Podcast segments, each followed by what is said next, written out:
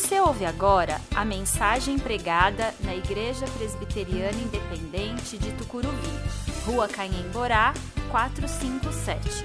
Venha nos fazer uma visita aos domingos, 19 horas. Temos estacionamento próprio e estamos a 800 metros da estação Tucuruvi, linha azul do metrô.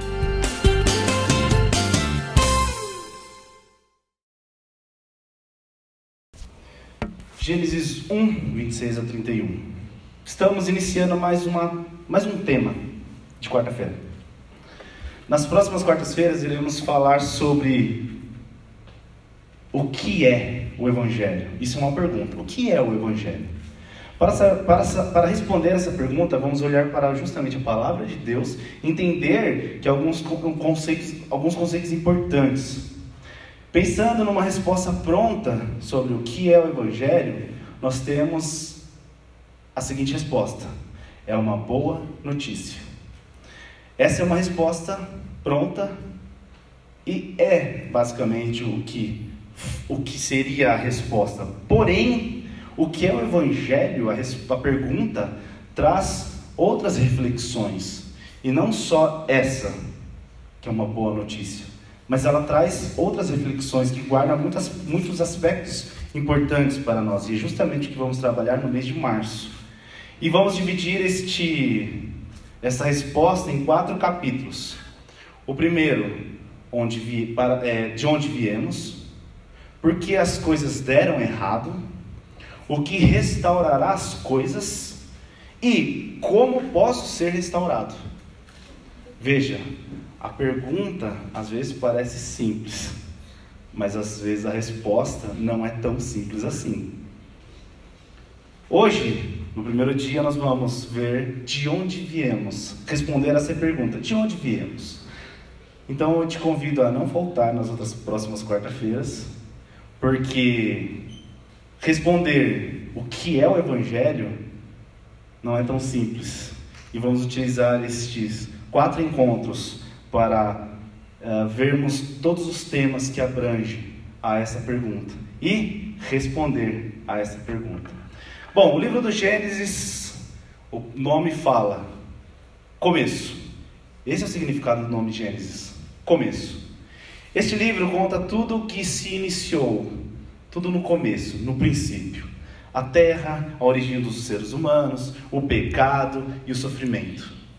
O seu conteúdo expressa como Deus se relacionava com a sua criação de forma muito profunda e direta. Veja, então quer dizer que hoje não, não se relaciona? Não é isso. É interessante observarmos, um, um, um professor, inclusive, do, sem, do, seminário, falava que é interessante como nós percebemos o modo que Deus vem na história se, se relacionando com o ser humano. Aqui em Gênesis, Deus é presente na sua pessoa. Ele desce e aparece. Ele é direto. E ele aparece às vezes em outras, outras passagens, inclusive na Bíblia, nós reparamos que Deus se mostra na sua, no seu poder. Pensando em Moisés, no maná. Pensando em Moisés de novo, na lei. Então, é interessante que o, esse professor de seminário ele fala como é interessante que a Bíblia relata os vários momentos que Deus se relaciona com o ser humano. E nós hoje, através do Espírito Santo. Mas continuando, o livro de Gênesis se divide em duas partes. Na primeira parte, que vai do capítulo 1 ao capítulo 11, narra a criação de tudo, incluindo a raça humana, a história de Adão e Eva, os primeiros seres humanos, Caim e Abel, primeiro relato sobre um assassinato, Noé e o dilúvio, a destruição da humanidade, a salvação da família de Noé, e a Torre de Babel, que é a vontade do ser humano em chegar até Deus. São relatos dos primeiros momentos da raça humana. A segunda parte do livro pode ser dividida do capítulo 12 até o 50, que aí já conta a história do povo hebreu e seus patriarcas. Abraão, Isaac, Jacó, os doze filhos de Jacó, que formam mais tarde as doze tribos de Israel. Então vemos que o livro uh, uh, é um conteúdo vasto. de história. O livro ainda termina com José do Egito. O filho de Jacó, que é levado para o Egito, vira governador por Faraó. E, consequentemente, através de José, dentro do Egito se forma toda uma nação, Israel. E aí vemos toda aquela história, onde Israel sai do cativeiro, usado por Deus através de Moisés. Isso conforme os próximos relatos, conforme os relatos dos próximos livros. Gênesis faz parte de uma grande obra chamada Pentateuco, composta por Penta, cinco primeiros livros da Bíblia: Gênesis, Êxodo, Levíticos, Deuteronômio e Números. O Pentateuco é a obra mais importante para o hebreu. Ela é quem traz todas as normas da vida e condutas para este povo. Ela é considerada como o livro da lei, e não é à toa, porque o conteúdo que está dentro, do, dos, com, é, é, dentro desses cinco livros é o livro, é a lei onde Deus leva Moisés. Ou seja, é o próprio Deus que escreve a lei, entrega para Moisés no Monte Sinai. Então, o Pentateuco é o, é o, são cinco livros mais importantes para o povo hebreu. O livro de Gênesis está descreve sobre um Deus que chamou um povo através de patriarcas dá início à nação de Israel.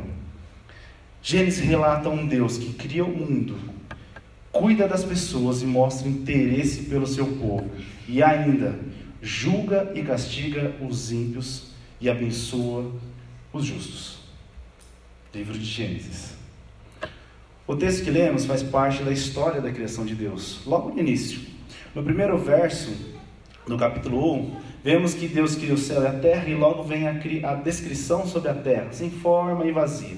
Ao seguirmos a leitura, percebemos a criação divina, dividida em seis partes, seis dias, que se inicia da criação do céu, da terra, passa pela toda a criação da natureza, aquilo que nós já conhecemos e vimos, e chega até os seres humanos, a criação dos seres humanos.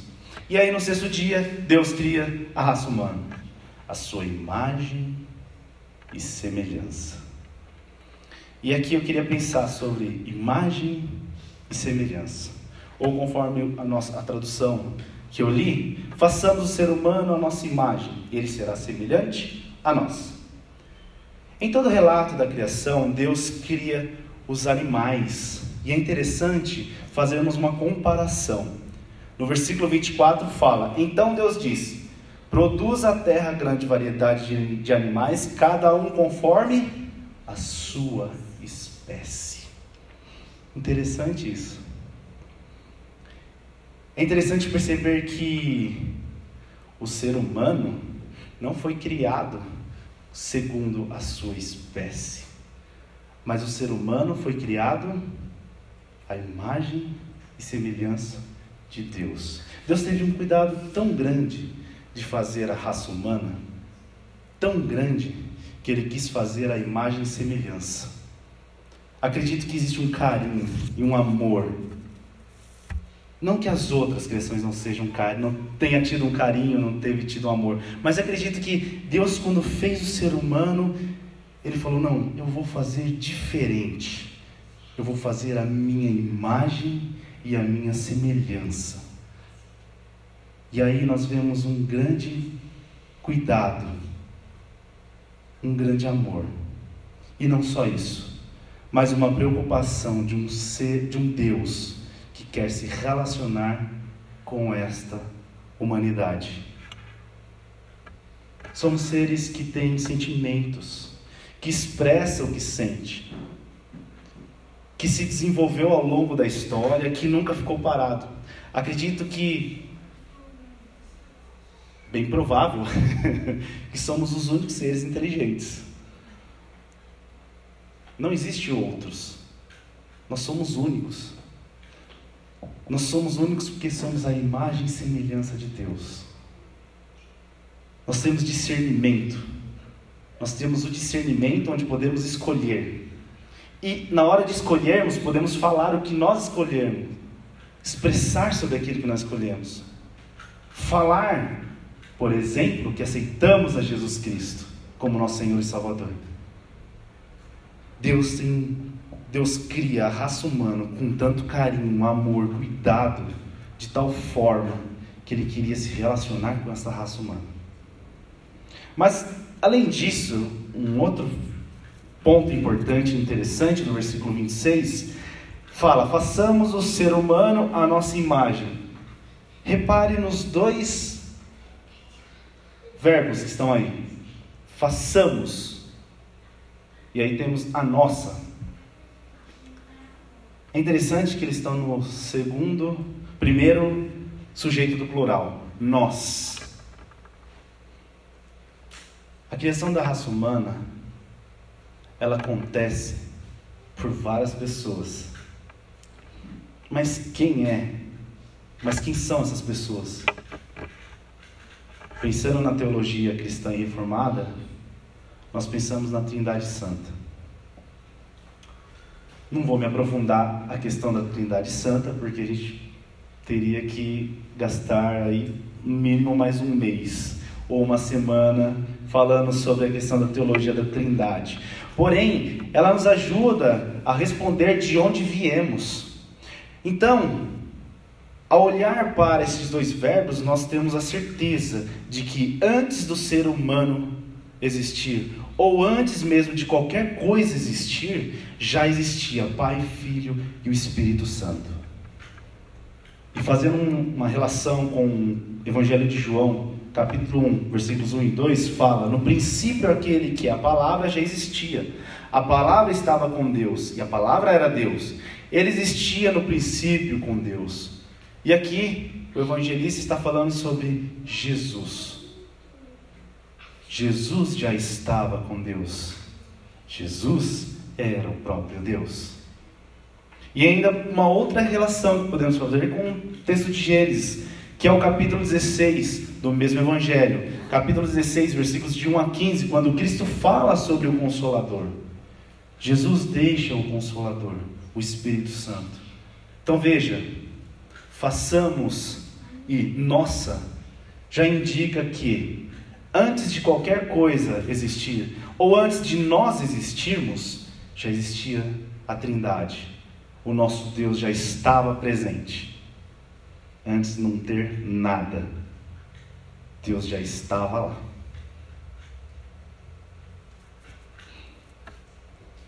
Concluindo, de onde viemos? A resposta aqui está clara. Viemos de um Deus trino, um Deus que é perfeito em amor, em amizade e comunidade. Aquele que já existe muito antes de qualquer coisa, antes de nós virmos a existir. Então, ou seja, antes mesmo até de nós nascermos, Deus já existia há muito tempo. Pensando em uma cronologia que a gente conhece sobre história de raça humana, Deus já estava presente há muito tempo. Fomos criados com amor por esse Deus trino. O fato de sermos a imagem e semelhança de Deus é a certeza de que Deus teve um cuidado imenso em nos criar. Esse ato de criação envolve o amor que ele teve para nos fazer como filhos e filhas, criados com um amor que faz a imagem e semelhança de Deus. Deus mostra que é único e que se relaciona conosco desde um princípio, desde a criação. Lembre-se que eu falei, por que, que ele faz a imagem e semelhança? porque ele quer se relacionar. E aí ele já está se relacionando. Então, quando o ser humano nasce, existe, Deus já está se relacionando conosco. E ainda, olhando para o verso 28 até o 30, Deus nos deu a criação para cuidar de tudo isso que ele, nos, que ele fez. E através do cuidado que temos da, com a criação, nós expressamos o amor que temos por Ele.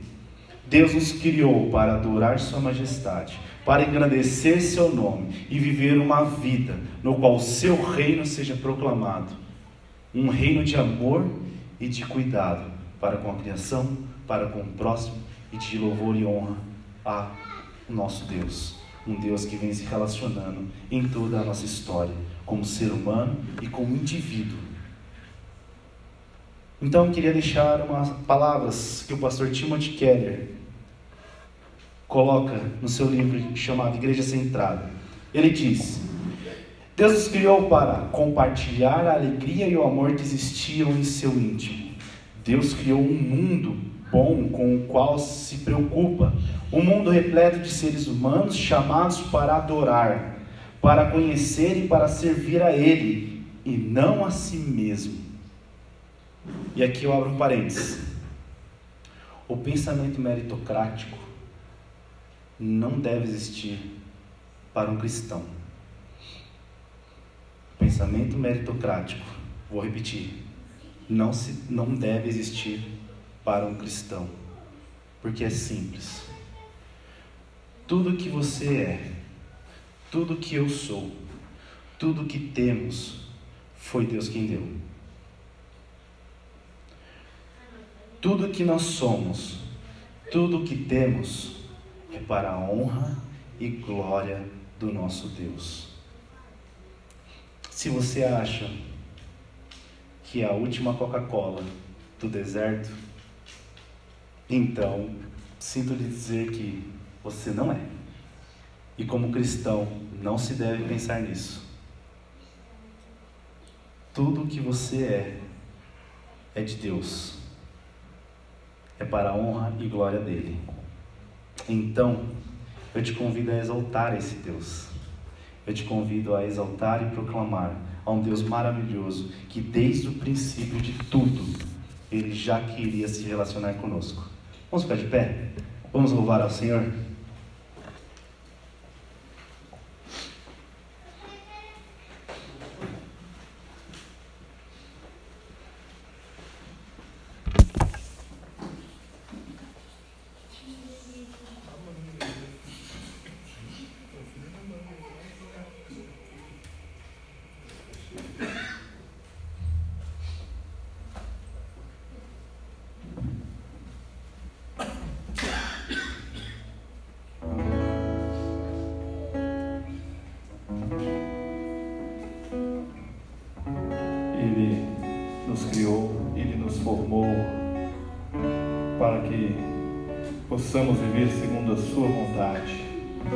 Convite nas quartas-feiras é para que a gente compreenda a necessidade de nos entregarmos a Cristo, a oferecer as nossas vidas a Ele. Quando a gente se propõe a falar sobre o que é o Evangelho, nós estamos falando de uma das essências, se não a essência da Igreja de Cristo. Nós nos entregamos a Ele uma oferta viva de amor ao nosso Deus.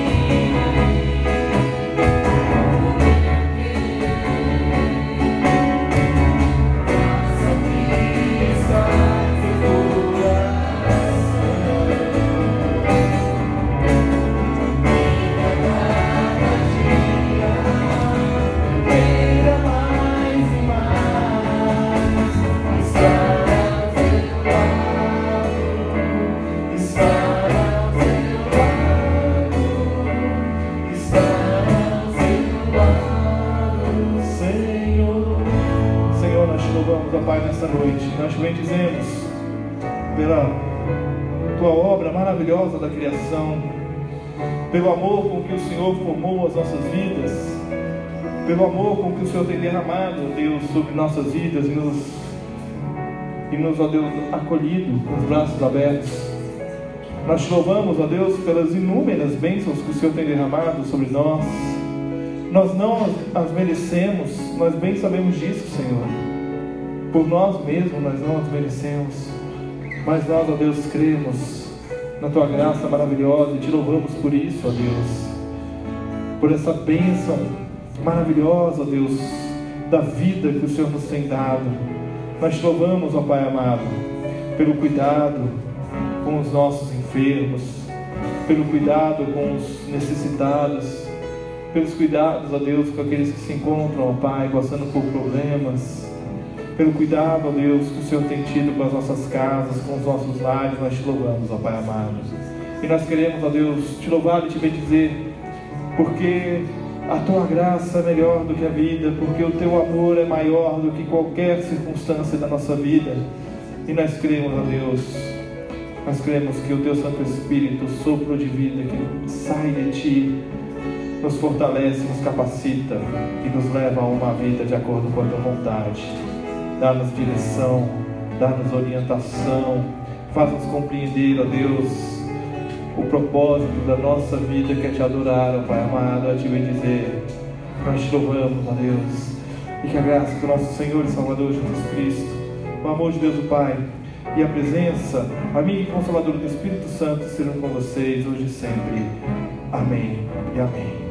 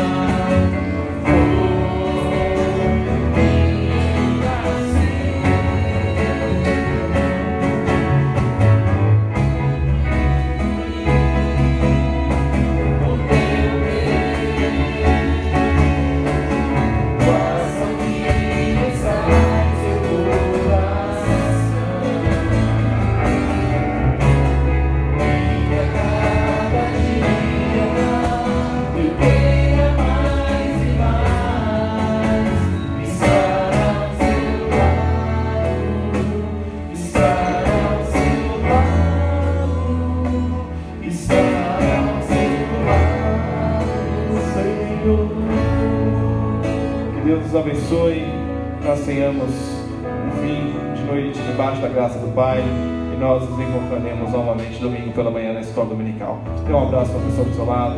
Desejo a paz do Senhor e um fim de noite abençoado.